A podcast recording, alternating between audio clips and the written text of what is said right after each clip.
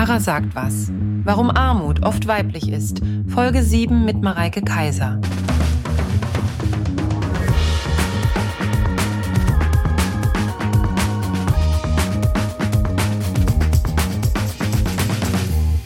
Moin, moin, liebe Leute. Ich freue mich heute über das Thema, aber es ist auch ein schweres, denn wir reden über Armut und ich finde, dass da gar nicht mal so häufig drüber gesprochen wird, was ich komplett absurd finde, weil es ja so präsent ist in der Gesellschaft. Allein jede fünfte Frau in Deutschland ist von Altersarmut bedroht und oder betroffen, was natürlich die verschiedensten Gründe hat. Erstmal steigen Frauen, wenn sie ein Kind kriegen, eine Familie gründen oder auch verheiratet sind, nicht selten aus dem Berufsleben aus und finden den Weg nicht mehr komplett rein oder wollen auch nicht, werden dann aber von ihren Männern verlassen oder die verlassen selber und kriegen dann dementsprechend weniger Rente aus ausgezahlt und haben Lücken im Lebenslauf, haben Lücken im, ja, generell, ne, wenn man jetzt mal ehrlich ist, das gesamte System, da müssen wir nicht drüber reden. Sonst fange ich jetzt wirklich mit einem Rant an. Wir nennen das hier immer, diese fünf Minuten vor dem Gespräch, nennen wir immer meinen Rant. Ehrlich gesagt, wenn ich jetzt damit anfange, dann wird's ein richtiger Rant, dann äh, rasse ich aus, da werde ich immer ein bisschen wütend, ne? bisschen wütend werde ich da. Weil es ist ja auch so, dass dann auch bei Frauen, Gender Pay Gap und so weiter, wissen wir alle, habe ich schon 100 Millionen, Milliarden Mal drüber gesprochen. All diese Sachen sind strukturell. Und dann gibt's ja aber noch zum Beispiel die Pink Tax. Das heißt, dass Produkte, die eigentlich genau gleich sind, für Frauen mehr kosten, weil sie halt pink sind. Es gibt dann Rasierer, die kosten dann zwei Euro mehr, weil sie einfach pink sind oder rosa oder so ein bisschen weiblich aussehen. Und da steht dann ja anstatt äh, hölzerner, krasser Moschus, Elch, Duft, ist es dann Blumen, Kokosnussduft. Boah. Männer haben dann so fünf in eins Shampoos, damit können sie ihr Auto waschen oder ihre Ellenbogen oder ihre Augenbrauen. Und Frauen haben so 18 verschiedene Shampoos, äh, die dann auch angedreht werden. Und ganz ehrlich, die kaufe ich auch. Und warum kaufe ich die? Weil ich dann wieder denke, ja, ich brauche diese Shampoos, um schön zu sein, um irgendwie in irgendeiner Weise von diesem Pretty Privilege Gebrauch machen zu können, weil ich dann denke, ich kriege bessere Jobs, werde mehr bezahlt, kriege weniger Hate ab und das ist einfach zum Kotzen von vorne bis hin, weil es einfach alles zusammenhängt. Frauen zahlen mehr für Produkte, nur weil sie pink sind, verdienen aber auch weniger, kriegen dann irgendwann weniger Rente, weil sie dann auch früher aussteigen, weil sie mehr Arbeit leisten, also zum Beispiel Care-Arbeit, aber dafür nicht bezahlt werden und mehr Arbeit leisten, die weniger gesehen wird. Ach so, ja, Gender Pay Gap. Und es ist einfach so viel, was Hand in Hand geht, was dazu führt, dass Frauen immer noch deutlich weniger Geld haben im Schnitt, deutlich häufiger in Armut landen und sowieso. Es ist ja mittlerweile fast ein Fünftel von Deutschland armutsbetroffen. Und das steigt und steigt und steigt. Und die Reichen werden immer reicher und die Armen werden arm gehalten. Und Mittelstand, ich weiß gar nicht, was das noch heißt in Deutschland, Mittelstand. Und also es sind einfach so viele Sachen, die nicht richtig funktionieren. Und dann rente ich immer über Deutschland und sage, oh, kack Deutschland, bla, bla, bla. Aber ich glaube, in anderen Ländern ist es vielleicht gar nicht so viel besser. Aber wenn ihr irgendein System in einem Land kennt, wo es wirklich gut funktioniert, dann schreibt es gerne. Bei den Plattformen, wo der Podcast online ist, kann man auch oft Kommentare schreiben. Und ich würde mich sehr gerne zu diesem Thema weiterbilden. Vielleicht wisst ihr da mehr als ich, dass es irgendwo richtig gut läuft und ne, so ein bisschen wie im Barbie-Film, nur ein bisschen weniger pink, einfach weil pink nicht meine Farbe ist. Obwohl pink kann auch schön sein. Ne, wenn das so ein, nee, komm, das ist jetzt nicht das Thema. Pink Tax war das Thema. Und ihr seht, ich verliere mich sehr schnell bei diesem Thema in ganz viele andere Probleme und drifte ab. Und es gibt viele Leute, die sich mit diesen Themen beschäftigen und das auch viel besser machen als ich. Und ich sage jetzt gerade, es gibt viele Leute, aber wenn ich so drüber nachdenke, so viel gibt's gar nicht. Und ähm, Mareike Kaiser, die jetzt gleich bei uns ist hier, bei uns, bei Tara und mir. Bei ihr ist es so, dass ich einen riesen Respekt vor ihr habe, weil sie sich so unermüdlich dafür einsetzt, Armut sichtbar zu machen und dass es einfach ein riesiges Problem ist in der Gesellschaft und dass man einfach nicht sagen kann, hey, ja klar, lass doch heute Abend mal essen gehen, ne, für 25, 30, 40, 50 Euro. Das ist einfach nicht drin. Und das wird mit einer so Selbstverständlichkeit auch online ausgelebt. Oh mein Gott, ich, allein ich, ich bin eine so, so, so privilegierte Kacksau, bin ich einfach. Und ich weiß das, weil ich war auch armutsbetroffen. Das ist so. Und ich weiß auch, wie unglaublich schwierig es ist, da wieder rauszukommen. Wenn ein Elternteil und wenn du nur bei einem Elternteil wohnst, Hartz IV kriegt, dann darfst du einfach kein Geld dazu verdienen. Wie gesagt, ich bin relativ privat, was mein Leben angeht. Ich will da auch nicht drüber reden reden, auch wenn Mareike und ich darüber gesprochen haben und sie gesagt hat, das wäre aber wichtig und gut. Aber ich bin einfach generell eine relativ private Person und versuche Reichweite und Plattformen zu geben für Leute, die sich dem Thema annehmen und dann vielleicht sogar auch mutiger sind als ich und auch gebildeter an dem Themenpunkt als ich. Aber ich kann sagen, dass ich privat Erfahrungen damit gemacht habe und wie schwierig das ist, da rauszugehen und wie schwierig es ist, mitzuhalten. Und es kann so entmenschlichen wirken, wenn man merkt, man kann nicht mithalten und dann weiß, dass mithalten bedeutet Geld haben. Und nicht alle von uns sind eben gleich aufgewachsen und manche fallen tiefer als andere und haben nicht eine Firma vom Papa oder Mama im Hintergrund, wenn es mit dem Studium nicht klappt, sondern nehmen einen Kredit auf oder nehmen noch einen zweiten Kredit auf und bezahlen die immer noch ab.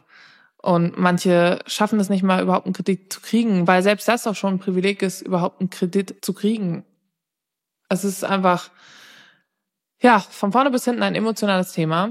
Und jetzt höre ich auch auf zu quatschen. Zu plappern, wurde ja gesagt. Ich plappere. Ich schnattere. Plappern oder schnattern? Ich glaube, ich schnattere sogar. Ja. In meinem Podcast. Der Tara sagt, was heißt. Wage ich es, etwas zu sagen. ja, und das lasse ich jetzt und äh, lasse Mareike Kaiser zu Wort kommen.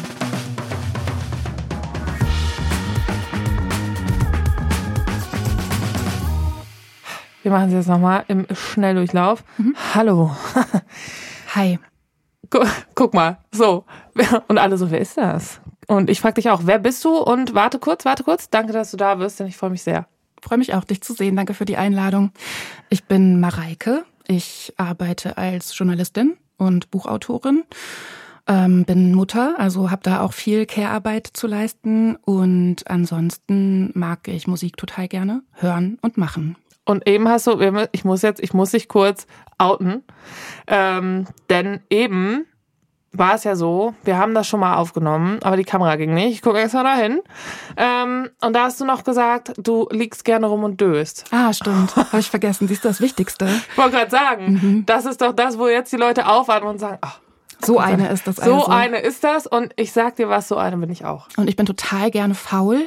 Geil. Ähm, merke aber auch, dass es lange gedauert hat, mir das erlauben zu können. Ich weiß nicht, wie es dir geht, aber es ist ja schon auch das erstens zu machen und dann auch drüber zu sprechen, gar nicht so easy. Leute, ich fühle mich wie eine reiche Frau. Ich war mein Leben lang in der gesetzlichen Krankenkasse und habe aber als Selbstständige dann irgendwann eine Million Euro im Monat bezahlt. Und mit einer Million meine ich ja um die 1000 Euro.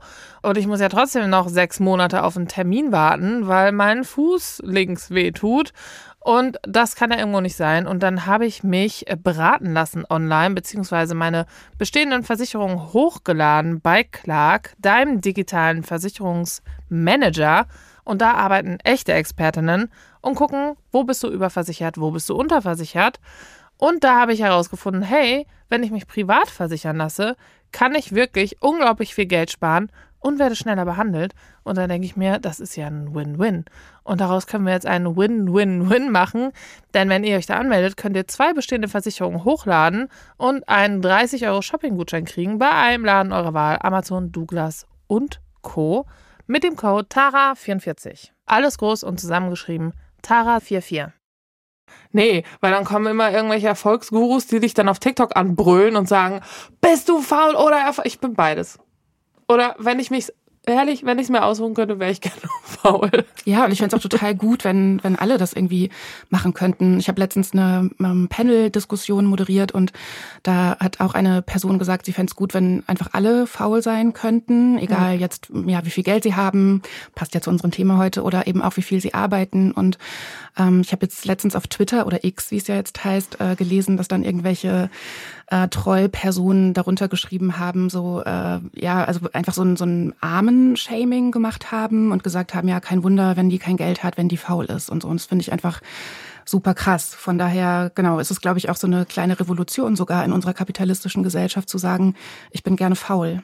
Ja, ich finde das auch total wichtig, das zu sagen, weil ähm, ich weiß nicht, bei mir war es nicht so. Ich weiß aber, ich sehe das oft auf TikTok und so, ähm, dass es oft wirklich so war, dass Leute richtig Angst haben, sich einfach mal zu entspannen, 30 Minuten irgendwie auf die Couch zu legen, nichts zu machen, einfach Doomscrolling, scheiß drauf, irgendwas für sich selber.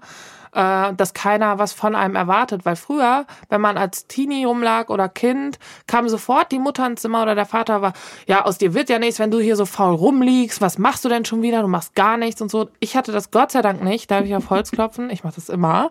Ich merke das total, seitdem ich diesen Podcast aufnehme, dass ich das anscheinend immer mache, so voll abergläubisch. Gut, dass es ein Holztisch ist. Ja, voll gut. Also ich habe ich hab danach gefragt. Nein, habe ich nicht, aber äh, Gott sei Dank. ähm, und ich hatte das Gott sei Dank nicht. Also bei mir war das nicht so, aber ich glaube, dass das ja total so dich total brandmarkt, wenn du dann denkst, oh Gott, ja, kommt jetzt von irgendwoher jemand und äh, judgt mich, aber keine Sorge, das machen ja auch alle Leute online. Ne? Also das mit dem äh, aus dir wird nicht, das, das kenne ich nicht, aber ähm, ich glaube, ganz viele haben das ja auch so in der Kindheit oder Jugend gehört, so, also, oder ich habe es auf jeden Fall gehört, ähm, äh, die Sonne scheint, so, du musst rausgehen. Also das ist ja irgendwie, glaube ich, auch sowas in unserer Generation, dass, äh, ja, genau, also wenn irgendwie äh, das Wetter gut ist, was auch immer das heißt, also ich glaube, es kann auch 10 Grad und Regen sein, egal. Aber so bei mir hieß es dann ganz oft, äh, geh doch raus. So, ja. Warum, warum soll man irgendwie drin sein? Und aber auch das hat sich ja zum Glück verändert mit so einer Drini-Bewegung, der ich auf jeden Fall angehöre. Finde ich super. Ja, vor allem, es ist ja auch so gemein. Und dann, ne, wie du gerade gesagt, wenn, gesagt hast, wenn das Wetter gut ist, aber gleichzeitig kommen ja dann die, ne, der gute deutsche Satz, es gibt kein schlechtes Wetter, nur schlechte Kleidung. Ja, und dann, dann bist du ja nur draußen. Und was mache ich draußen? Kühe zählen. Keine das ist Ahnung. einer der Gründe, warum ich nicht so ein äh, Sommerfan bin. Äh, Sommersländer, Gott sei Dank. Ich habe äh, auf Instagram, glaube ich, auch gesehen, dass du ja den Herbst so liebst. Und ich finde einfach so gut an Herbst und Winter, dass man einfach keine Ausreden braucht, um nicht rauszugehen oder Danke. überhaupt irgendwas zu machen. Man kann einfach drin bleiben. Das liebe ich. Ich hasse das so sehr. Du wachst morgens auf und der Himmel ist blau.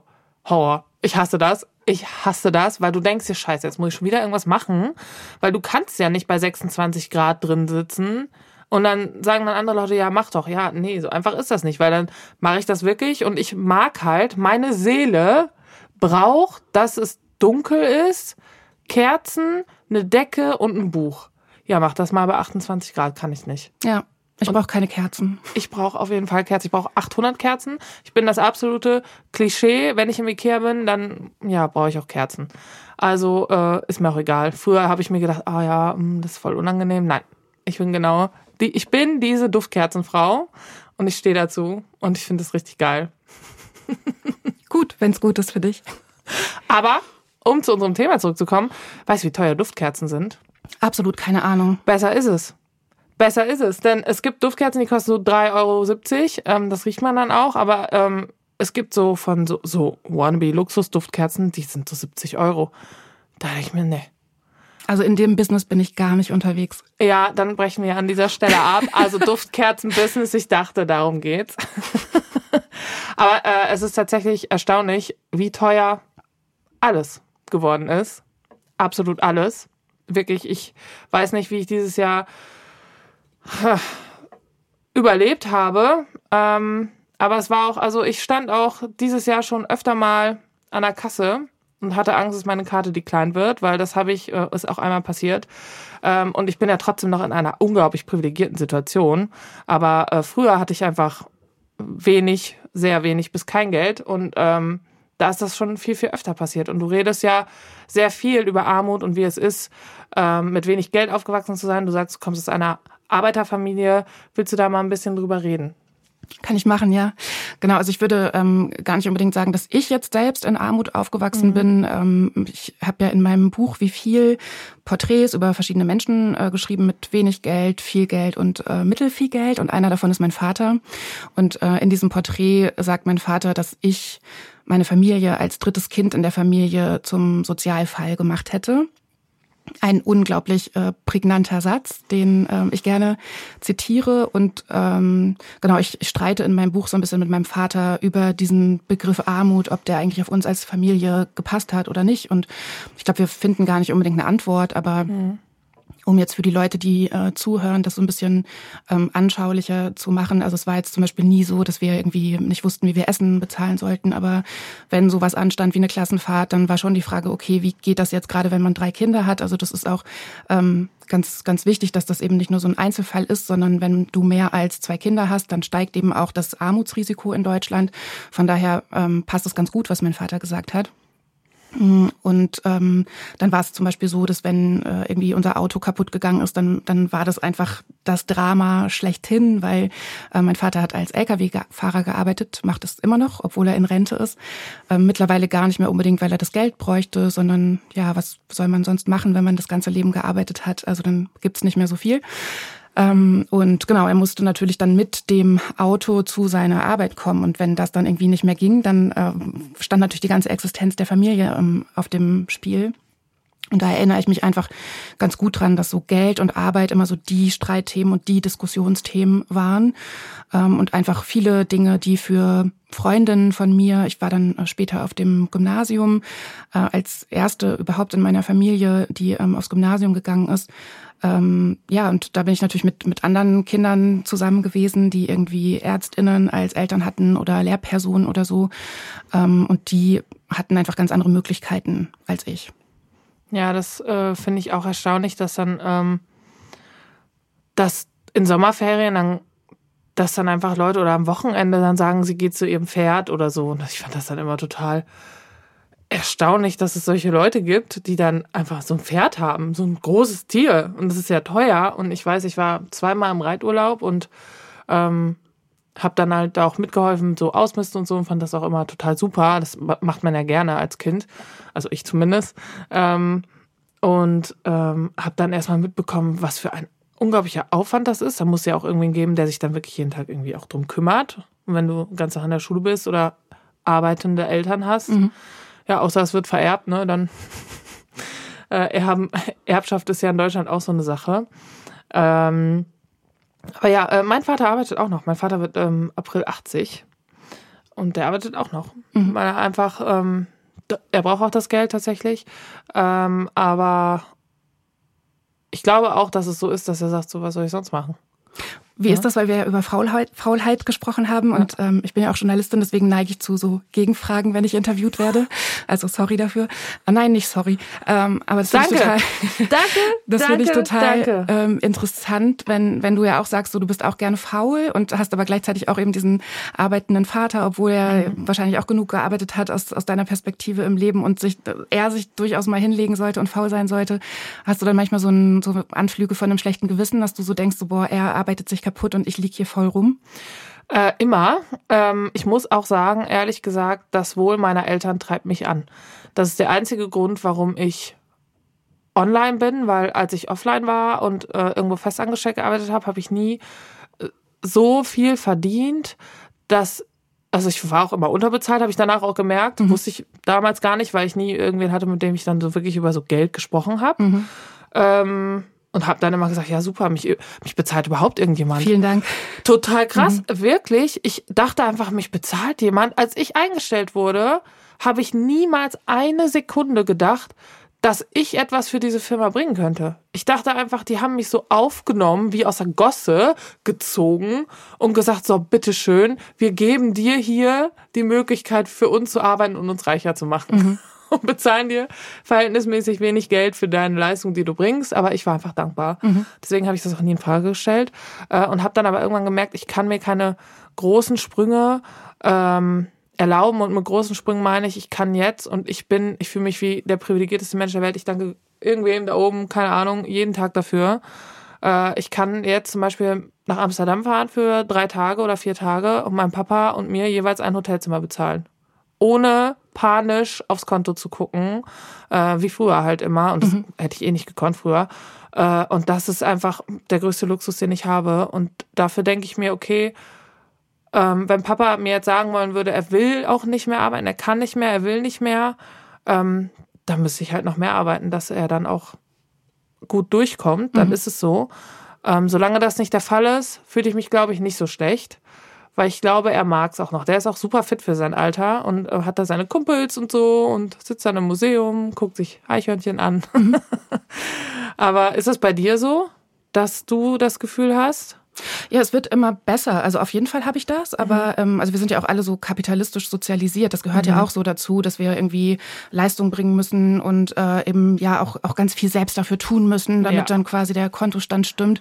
Aber da ich mich jetzt in den vergangenen Jahren so viel mit diesem Thema auseinandergesetzt habe, wird das immer besser. Also ich glaube, das ist so meine Art, mit ganz vielen Sachen umzugehen, da irgendwie so tief reinzugehen und zu gucken, ah, diese zum Beispiel Schamgefühle, die ich habe oder das schlechte Gewissen, das ist nicht mein persönliches Problem, sondern ist eigentlich ein strukturelles Problem mhm. und es geht anderen auch so und das dann irgendwie zu sehen, nicht alleine damit zu sein, die Strukturen irgendwie zu zu verstehen, zu hinterfragen, dann dann also das hilft mir dann tatsächlich eher, äh, um dann wirklich mal faul zu sein, vielleicht auch ohne äh, ohne schlechtes Gewissen. Und gleichzeitig hat sich bei mir ja auch die Rolle so ein bisschen umgedreht. Also von dem Kind äh, bin ich äh, nicht mehr vom Kind zur Mutter geworden. Wow, wie das klingt.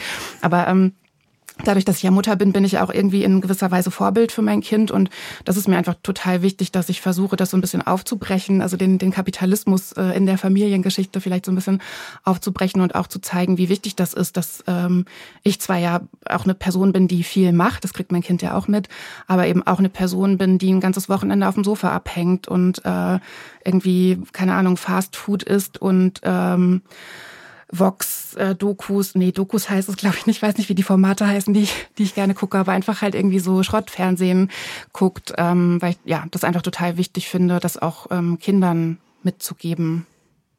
Ja, ich finde das auch wichtig, weil, wie du gerade sagst, wir haben ja alle diese kapitalistischen Strukturen verinnerlicht. Und was du gerade gesagt hast, ähm, bringt mich, es war die perfekte Überleitung. Ähm, ich weiß nicht, ob du es weißt wahrscheinlich weißt du es nicht, woher sollst du es wissen? ähm, in jeder Folge hören wir uns zusammen einen TikTok an mhm. und sagen was darüber. Mhm.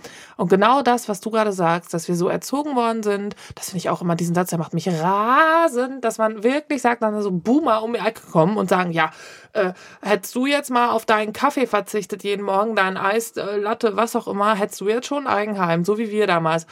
Junge, hast du mal geguckt, wie viel ein Eigenheim kostet? Ich das glaube, personalisiert so das strukturelle Problem, ne? Das ist einfach dieses typische, wenn du nur willst und mehr arbeitest und noch mehr arbeitest und noch mehr arbeitest, dann kannst du es auch schaffen. Und das ist einfach nicht die Wahrheit. Und wir beide sind ja noch privilegiert. Wir sind einfach, wir, wir sind weiße Frauen in Deutschland. Wir sind ja noch fast die privilegiertesten Leute. Aber erzähl das mal irgendwie einer mehrfach marginalisierten Person so, ja, du musst einfach nur ganz, ganz doll arbeiten. Und wenn du kein Haus hast, bis du 30 bist, ein Eigenheim, dann bist du einfach, dann willst du es nicht genug. Du erzählst ja auch in dem, in dem Podcast, äh, soweit ich weiß, so ein bisschen äh, so die Details und Statistiken und Zahlen zu Geldverteilung in Deutschland. Da sieht man ja relativ genau, dass ähm, das eben nicht davon abhängt, wie sehr du dich anstrengst, wie viel Geld du hast, ja. sondern in was für eine Familie du geboren worden ja. bist, wie viel Glück du hast. Und ähm, es ist aber total krass, wie sehr diese, dieser Mythos der Leistungsgesellschaft in unserer Gesellschaft verankert ist. Leute, ich fühle mich wie eine reiche Frau. Ich war mein Leben lang in der gesetzlichen Krankenkasse und habe aber als Selbstständige dann irgendwann eine Million Euro im Monat bezahlt. Und mit einer Million meine ich ja um die 1000 Euro.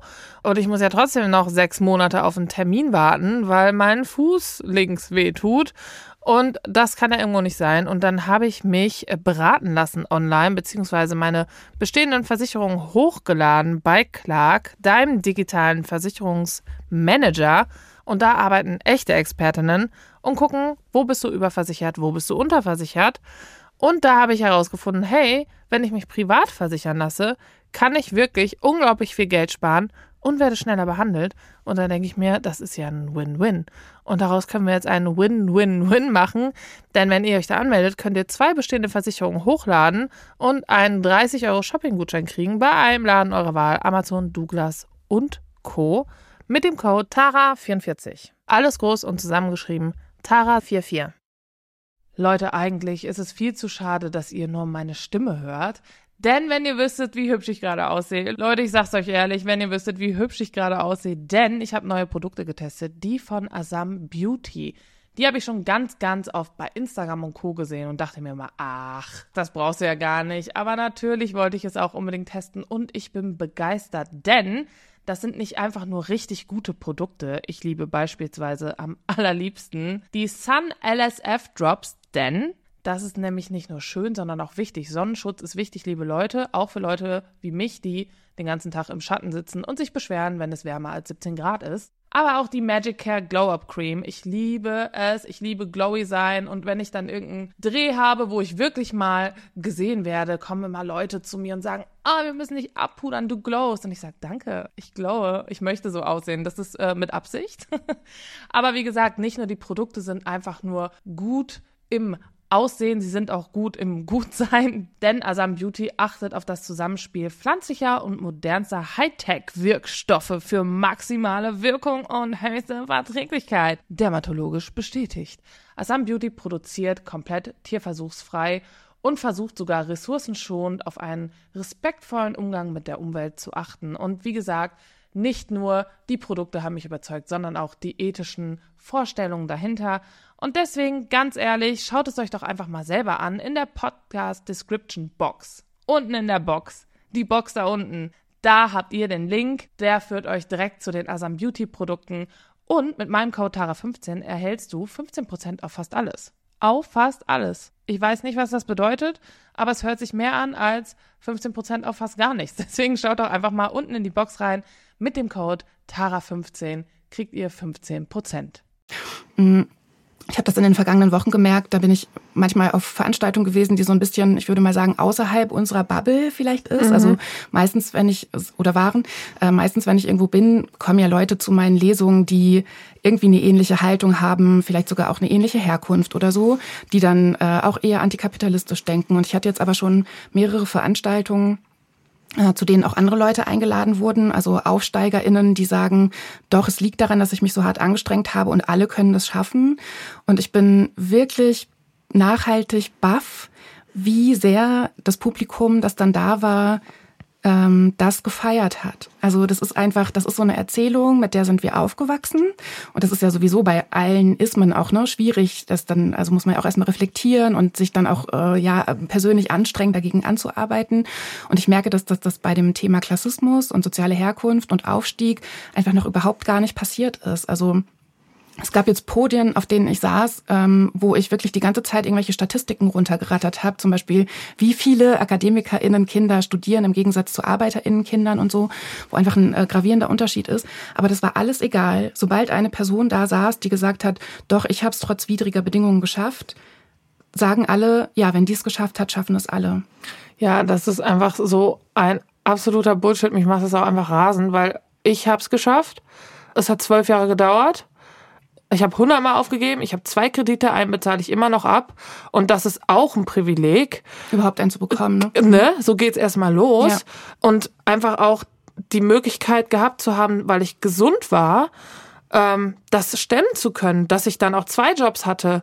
Das ist ja und genau das ist das. Nur, nur weil ich es jetzt geschafft habe und das habe ich und dafür bin ich wirklich jeden Tag dankbar, weiß ich aber, dass das trotzdem auch damit zusammenhängt, dass ich eben doch privilegiert bin, nur weil ich zum Beispiel aus keinem reichen Haushalt komme oder aus einem eher armen Haushalt. Ähm, zumindest als Teenie dann. Als Kind war das nicht so, aber dann, ne, Familie zerbrochen und so weiter und dann war es halt so.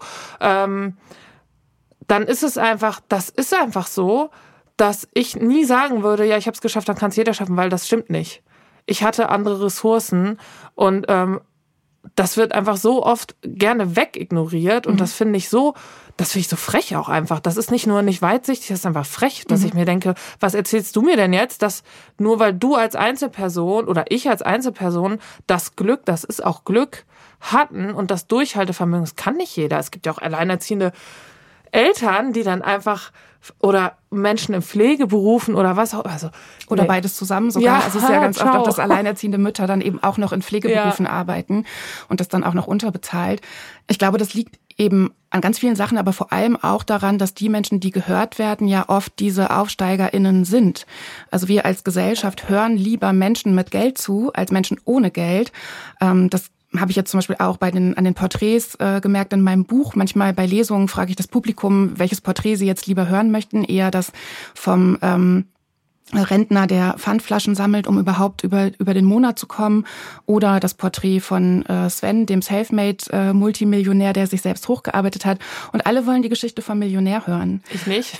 Mir scheißegal, Sven. Und, ähm, Aber krass. und wenn äh, dann Menschen eben über, ja, über Geld, über Armut, über Umverteilung sprechen, dann äh, sind es eben auch vor allem eben so Leute, die es in Anführungszeichen geschafft haben, oder ähm, sehr, sehr reiche Leute, zum Beispiel jetzt diese Organisation Tax Me Now, wo dann ja so MillionärInnen sagen, wir wollen irgendwie anders besteuert werden, den hören Leute halt gerne zu. Aber wirklich Menschen, die aktuell von Armut betroffen sind, sich den ganzen Tag abrackern ähm, für sehr, sehr wenig Geld äh, unterm Existenzminimum, den will wirklich niemand zuhören. Und das ist halt auch so ein mediales Problem. Also deswegen ähm, würde ich das auch gerne hier ansprechen. Ne? Ich habe jetzt zum Beispiel die, ähm, also aktuell jetzt so die, die finanziellen Ressourcen, ähm, überhaupt die, keine Ahnung, wie man das nennt, medialen Ressourcen. Ich habe irgendwie Leute, die mir auf Instagram folgen und so weiter und so fort und kann halt hier sitzen mit dir ähm, und, und du fragst mich auch, ne? Du hast mich gefragt, kommst du in äh, meinen Podcast?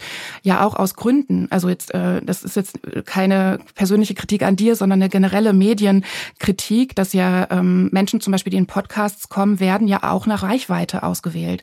Und eine Person, die jetzt aktuell von Armut betroffen ist, wird höchstwahrscheinlich keine Reichweite haben. Ne? Und die, die lädt halt keiner ähm, in Podcasts ein.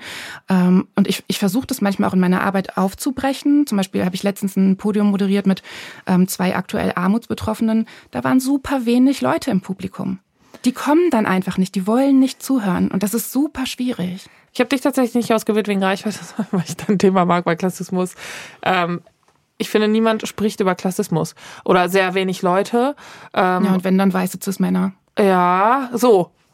Danke. Ich habe nochmal geklopft. Jetzt komme ich nämlich. Ich zeig dir jetzt einen TikTok. Mhm. Den kennst du vielleicht. Kennst du den? Bodo Schäfer? Mhm. Das ist so ein. Ah, jedes Wort wäre gebiebt. So ein Mann. Mhm. Bieb. Der erzählt. Boah, ich. Nee, Guck, mal, ich zeig dir einfach mal. Mhm. Bodo Schäfer erzählt was. Hier sind die Reichen, hier sind die Armen und dann klingt Mittelschicht so, als stünden sie zwischen den beiden. Stimmt nicht. Die sind viel, viel näher an den Armen. Haben wir ein Beispiel? Die Reichen, sagen wir mal drei Millionen, die Armen null, Mittelschicht 200.000, sind sie 15 mal näher an den Armen als an den Reichen. Was ich sagen will ist, wir können uns entscheiden. Wir können uns entscheiden, da oder da, wir müssen nicht die Mitte wählen. Ja, hast du dich dann jetzt heute schon dazu entschieden? Reiche Million Multimillionärin zu sein. Ist der Comedian oder was ist der? ich glaube. Ich glaube, er weiß es nicht. Es ist ja ähm, genau wieder diese Erzählung, ne? Genau. Es liegt an dir. Du kannst dich einfach entscheiden. Du kannst dich entscheiden. Und wenn du nicht du reich bist, dann willst du nur nicht genug. Ja. Ist der in der FDP? Der, das, dem gehört die FDP. FDP. So, ich erzähle das jetzt. Ich erzähle das jetzt. FDP. Mein Mann ist ja Franzose, daher spreche ich ein bisschen Französisch mittlerweile. Oulala. Äh, Croissant Baguette. mhm. ähm, ja, ich spreche tatsächlich mit, ich habe Französisch nie gelernt. Meine Mutter hat immer gesagt, ey, du, du lernst Latein. Auch das war, glaube ich, so ein Ding, ne? Sie wollte, dass ich Latein lehre, weil Latein war so, das machen dann wahrscheinlich Leute, die vielleicht mal studieren wollen. Ja, und sie hat nicht studiert. Ähm, mein Vater hat in der Abendschule, glaube ich, dann das alles nachgeholt. Damals, also er ist 44 geboren, der ist schon was älter. Habe ich ja gesagt. Ja, habe ich schon erzählt, ja. Next. So, long story short. Äh, und ich habe Französisch nie gelernt und habe es dann mit ihm gelernt und ähm, kann dementsprechend so ähm, lesen und schreiben schwierig, aber sprechen und verstehen fast alles. So mhm. ein bisschen so dieses Straßenfranzösisch. Ähm, aber ich glaube, würde ich mich in der Schule hinsetzen, würde ich mir denken, oh, worum geht sie überhaupt? Naja, und auf jeden Fall FDP ist die Abkürzung, ich weiß nicht, ob ich das sagen darf, ich sag's trotzdem, für Hurensohn. Das finde ich immer. Finde ich immer ganz gut. Äh, Fils de Pute und das äh, sagt man dann Kell FDP. Äh, ah, die sagen dann wirklich auch FDP. Ja, man ah, sagt okay. FDP auch. Mhm. Das ist nicht nur eine Abkürzung für zum Schreiben, mhm. sondern man sagt auch boah, Fisdep, also Fils de Pute, das sagt man auch boah, Fisdep oder FDP. Mhm. Also man sagt es wirklich. Und wenn du bei den Franzosen sagst FDP, dann weißt du, das ist Hurensohn. Okay. Und ich finde den Namen ganz gut gewählt. Ja. Ich habe mich mal mit äh, diskriminierungsfreien Schimpfwörtern ein bisschen äh, beschäftigt und bin dann irgendwann bei Hundesohn gelandet. Das ist so mein Lieblingsschimpfwort. Aber die Hunde. Nee. Willst du ein Hundesohn sein? Ja. Ja? Kommt drauf an, wie nett der Hund ist. Ja, okay, na gut. Aber ich sag's irgendwie gerne. Kann man so Hundesohn. gut sagen. Hundesohn. Hundesohn. Mhm. Oh, aber Hunde. Nee, also so Hundesländer, das machen wir jetzt nicht. Passt auf jeden Fall. Passt. Genau. Und da ist ja auch eben wieder, wieder eben so diese äh, Erzählung, genau, du kannst das irgendwie schaffen, das liegt nur an dir, was du wählst. Und das mit der Mittelschicht ist aber ähm, wirklich äh, ganz interessant, weil ganz viele Leute sich ja der Mittelschicht zugehörig fühlen. Wenn man sie fragt, so, wo, wo gehörst du hin, quasi in welche Klasse, in welche gesellschaftliche Schicht, dann äh, sagen die meisten Menschen Mittelschicht, mhm. äh, selbst die, die von Armut betroffen sind und eigentlich der Armutsklasse angehören würden, als auch die, die, die einer Oberschicht ähm, angehören würden, wie zum Beispiel Friedrich Merz. Das gab es ja vor ein paar Jahren so die äh, diese mh, äh, Sache. Äh, dass ja, er auch bei dem gibt's ja generell ein paar Sachen. Ja, da gibt's ein paar Sachen und ähm, eine dieser Sachen war, dass er gefragt wurde, wo er sich denn einsortieren würde und er hat halt auch gesagt ähm, obere Mittelschicht. Aber also der ist halt Millionär, hat irgendwie mehrere Privatjets und ähm, ist natürlich aber also gar nicht so unclever, weil er sich damit einfach gemein machen wollte, ne, mit den Wählenden so. Ich bin ja. ich bin einer von euch. Mhm. Ähm, Christian Lindner macht das ja gerade ähnlich. Also der hat ja so ein paar ähm, Statements dazu abgegeben, dass äh, ihm das egal ist, wenn Leute sich darüber aufregen, über seinen Lifestyle, seine teure Hochzeit auf Sylt. Der und, hört sie äh, sein, auch nicht oben im Jet. Sein, sein Porsche und dass er irgendwie alles mit harter Arbeit erreicht hat und ja. nichts geerbt hat genau. und ähm, ja, sich eben so angestrengt hat. Also das eigentlich überall, wo wir hingucken, vor allem so in der Politik, in den Medien, ähm, auch, auch in der Wirtschaft, es, es wimmelt ja nur so vor Menschen und vor allem von Männern, die sagen, ich habe es geschafft, weil ich so hart gearbeitet habe. Und ähm, da rauszukommen, ist einfach total schwierig, weil, wie gesagt, also da drehe ich mich jetzt auch ein bisschen im Kreis. Äh, wir als Gesellschaft und im ich würde mich da gar nicht ausnehmen. Also es ist wirklich so harte Arbeit, äh, da wirklich dazwischen zwischen die Zeilen zu gucken und in die Statistiken zu gucken und äh, irgendwie so zu checken. Nein, das, das liegt eben nicht daran, weil ansonsten, wenn das wirklich so wäre, gäbe es ja tausend Beispiele von Menschen, die auch Multimillionäre sein würden. Zum Beispiel aus meinem Buch Die Haushaltshilfe Sarah, die äh, ihr ganzes Leben lang eigentlich von morgens bis abends hart gearbeitet hat, mittlerweile einen kaputten Körper hat, weil Putzen ja so ein anstrengender Job auch ist. Ja ähm, wenn diese Aufstiegsgeschichten stimmen würden für alle, dann wäre auch Sarah Multimillionärin. Ja. Ist es aber nicht und höchstwahrscheinlich auch ähm, ja viele Leute ähm, also wenn jetzt zum Beispiel Leute zuhören, die in irgendwelchen Büros arbeiten oder so, da gibt's ja auch ähm, Leute, die, die dort putzen. Äh, auch die müssten ja eigentlich viel besser bezahlt werden, wenn, wenn diese Geschichte stimmen würde, aber sie stimmt leider nicht. Ab wann ist man reich? Was würdest du sagen? Oder gibt es ja auch, ja, es gibt ja schon Statistiken, aber ich habe das Gefühl, das ändert sich immer irgendwie mal. Ja, das, also das Interessante daran ist ja, wenn du von Armut betroffen bist in Deutschland, dann musst du dich ja eigentlich so komplett finanziell ausziehen. Ne? Also wenn es dann irgendwie auch um Unterstützung gibt, geht wie ähm, Bürgergeld oder ja. äh, das ehemalige Hartz IV, bei dem sich jetzt aber nicht so richtig viel gemeldet hat, du musst ja, du musst ja alles auf den Tisch legen. Aber wenn du reich bist in Deutschland, musst du gar nichts zeigen. Deswegen gibt es mhm. auch gar keine wirklichen Statistiken über den Reichtum in Deutschland. Eine Wissenschaftlerin hat mir für mein Buch ähm, gesagt, wir wissen gar nicht, wie reich reiche Leute in Deutschland sind und können uns das, glaube ich, auch nicht vorstellen. Also ich kann es mir, ich, auch nicht, nicht vorstellen. vorstellen. Ja, so hohe also, Zahlen. Ja, ist für mich ja, blub, Ja, genau. Deswegen habe ich irgend so eine Zahl in meinem Buch auch mal ausgeschrieben, so mit diesen ganzen Nullen. Das war so eine Zeile irgendwie in dem, in dem Buch. Ähm, ja, weil das einfach so total krass ist. Und deswegen äh, ist das auch alles so, also das bleibt so im Wagen, weißt du? Mhm. Und ähm, da, dann, wenn das so im Wagen bleibt, äh, dann äh, kann man sich darüber ja auch nicht so wirklich aufregen. Ja. Also klar, wir, worüber wir uns aufregen können und müssen, ist zum Beispiel, dass in Deutschland jedes fünfte Kind von Armut betroffen ist aktuell. Das ist richtig viel, aber wir können eben gar nicht sagen, äh, so und so viel Geld haben die Reichsten, weil es einfach keine Statistiken darüber gibt. Mhm. Und ähm, ich glaube, das passt auch ganz gut zu dem, was du vorhin gesagt hast, von irgendwelchen unterbezahlten Jobs, in denen du warst, weil du mit den Leuten einfach nicht darüber geredet hast, ja. wie viel Geld sie Über verdienen. Geld spricht man nicht. Genau. Und das äh, stimmt ja auch immer noch ähm, in, in Deutschland. Also ich habe in, in wenigen Jobs wirklich offen mit meinen KollegInnen über ähm, unser Gehalt gesprochen und ähm, ich glaube, das hilft am Ende einfach nur denen, die oben sitzen, die am meisten ja, Geld klar. verdienen, Chefinnen und Chefs. Ich weiß nicht, also ich habe das zum Beispiel auch erlebt, dass die dann auch wirklich gesagt haben, äh, ich will nicht, dass du mit deinen KollegInnen darüber sprichst. Ja, das steht auch sogar manchmal in Arbeitsverträgen drin. Genau, ich glaube sogar, das ist verboten. Also was heißt nicht verboten, aber soweit ich weiß, darf das, also dürf, darf man eigentlich auch äh, mit den Leuten sprechen.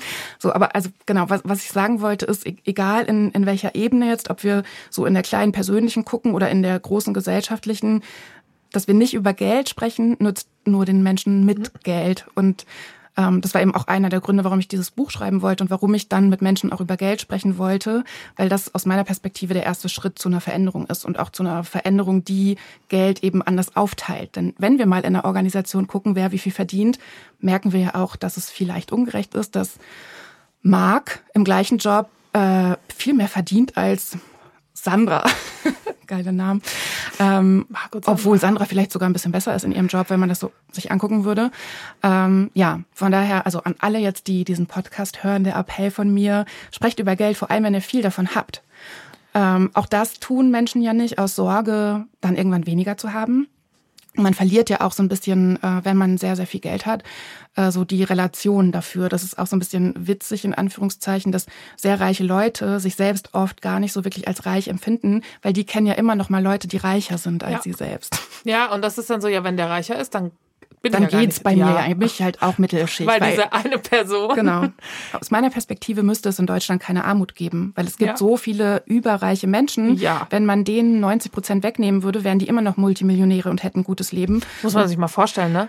Das kann man sich gar nicht Nee, man vorstellen. kann sich das gar nicht Nein, vorstellen. das meine ich ja mit so großen Zahlen. Ich kann mir das nicht vorstellen. Ja. Du kannst mir sagen, du hast drei Millionen. Na okay, sagen wir, du hast 30 Millionen oder 300 Millionen. Für mich ist das dieselbe Summe Geld. Ja, genau. Und dann gibt, also bei, bei diesen hohen Vermögen geht's dann ja auch manchmal, also meistens dann gar nicht, ich hau dieses Mikrofon immer, äh, bei diesen hohen Vermögen geht's dann ja auch oft gar nicht mehr um Geld, sondern dann Nee. ja irgendwie um Unternehmen, um, irgendwie- um, um Unternehmen, um. Immobilien und so weiter. Ähm, und auch das ist ja was, also wenn man wenig Geld hat, dann, also das, es gibt, ja, oh Gott, jetzt komme ich schon wieder auf was ganz anderes, auf so eine Medienkritik. Könnt ihr ja gucken, ob ihr es noch rausschneidet, aber das finde ich auch total wichtig. Es gibt ja zum Beispiel bei Zeit Online gerade das neue Ressort Geld. Und ähm, das wäre eigentlich voll die gute Möglichkeit gewesen, auch ähm, ja eben soziale Ungleichheit zu thematisieren. Es gibt da aber fast ausschließlich nur Artikel, äh, wie zum Beispiel, so legst du ein ETF an, damit dein Kind mit 18 ganz viel äh, Geld bekommt oder ähm, ist es besser zu mieten oder zu kaufen. Also wirklich so Themen, die einfach nur privilegierte Leute angehen. Aber da ist dann natürlich wieder das Problem. Ne? Auch Medien sind dann ja Kapitalismus getrieben, wollen Ja. Klicks haben. Wer, wer kauft Abos? Das Ja. sind die Leute mit Geld. Also machen sie Klienteljournalismus. Und dann fallen die anderen Sachen einfach unter den Tisch, die äh, nicht aus der Lebensrealität von JournalistInnen sind. Und ich wollte noch irgendwas anderes sagen, das habe ich jetzt aber vergessen. Ich wollte noch was sagen. Ja. Und zwar würdest du von dir behaupten, dass du reich bist und damit meine ich gar nicht unbedingt finanziell, weil Reichtum ist ja auch nicht nur Geld, wenn man ehrlich ist, sondern eben auch mit der eigenen Tochter auf dem Sofa liegen können und Vox gucken. Also das, das Wort reich mag ich tatsächlich überhaupt gar nicht. Ähm, und Wenn man drüber redet, ne, dann merkt man irgendwann, die Wörter brauchen eine andere Bedeutung. Und ich, also das will ich auch gar nicht werden. Ich habe auch sogar ähm, eher Angst davor, irgendwann reich zu sein. Also ich ähm, mache aber auch ziemlich viel dafür, dass ich es nicht werde. ähm, aber wirklich so, ähm, also ich, ich, das hat eben auch mit meiner Herkunft zu tun. So in meiner Herkunftsfamilie war schon eher so ungeschriebenes Gesetzesquatsch, aber so, also oder ich hatte immer irgendwie das Gefühl, dass äh, sehr, sehr reiche Leute schlechte Leute sind.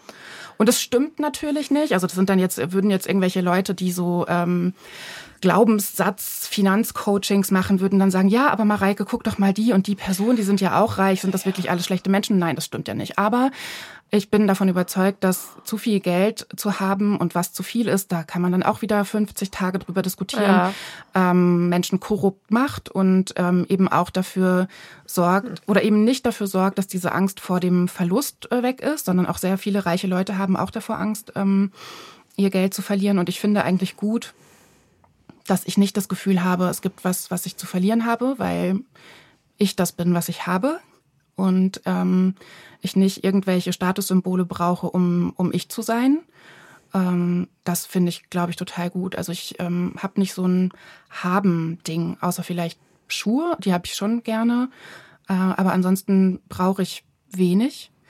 Ähm, ja, von daher, genau, also das mit dem, mit dem Wort reich kann ich wirklich ganz, ganz wenig anfangen. Ähm, aber was ich merke, ist, es gibt ja diesen Spruch, ist der von Lagerfeld vielleicht, dass es irgendwie äh, besser ist, im Taxi zu weinen als in der Straßenbahn. Und da würde ich auf jeden Fall mitgehen. Also ich hatte in den vergangenen Wochen äh, so ein paar Situationen, die richtig, richtig scheiße waren. Und ähm, und zum Beispiel äh, ist mir auf dem Weg zu einer Lesung mein Lieblingsschuh kaputt gegangen. Und ich war super traurig, weil es echt mein Lieblingsschuh war. Aber ich wusste, okay, ich kann jetzt äh, an dem, in der Stadt, wo die Lesung war, ähm, in Schuhladen und ich kann mir einfach neue Schuhe kaufen und muss gerade nicht Bauchschmerzen haben und vorher noch gucken, ist was auf dem Konto, sondern es ist genug Geld für die Schuhe auf dem Konto. Und ich finde, das macht das Leben einfach viel leichter, als wenn dann sowas passiert und man nicht weiß, wie man sich jetzt neue Schuhe kauft. Und ja, da bin ich keine Ahnung, sowas wie dankbar oder fröhlich, dass das gerade so ist. Ja, definitiv, sehe ich auch so. Äh, vielen Dank, dass du da warst. Danke dir. Äh, schön. Schön. Möchtest du noch ein Stück Croissant? Das ist ein kleines, kleines Stückchen, würde ich nehmen. Machen wir so. Vielen Dank, Mareike. Dein Buch heißt Wie viel? Steht das in den Show Notes? Bestimmt. Guck mal, das können wir doch machen. Cool. Ich habe jetzt, ich habe gelernt, dass das Wort Show Notes heißt. Ich bin jetzt eine richtige Podcasterin. Ja, und ich glaube, es gibt aber auch eine deutsche Version davon. Ähm, die habe ich aber vergessen. Es gibt ein, so ein deutsches Wort für Leute, die nicht so gut Englisch können. Sowas wie äh, Sendungs Sendungsbeschreibung. Sendungsbeschreibung. Also ihr findet das Buch in, den Se in der Sendungsbeschreibung. In der Sendungsbeschreibung. Ich wusste nicht mal, dass das eine Sendung ist. Aber gut. äh, ja, vielen Dank, dass du da warst. Äh, tschüss, sage ich dann mal. Danke auch. Tschüss.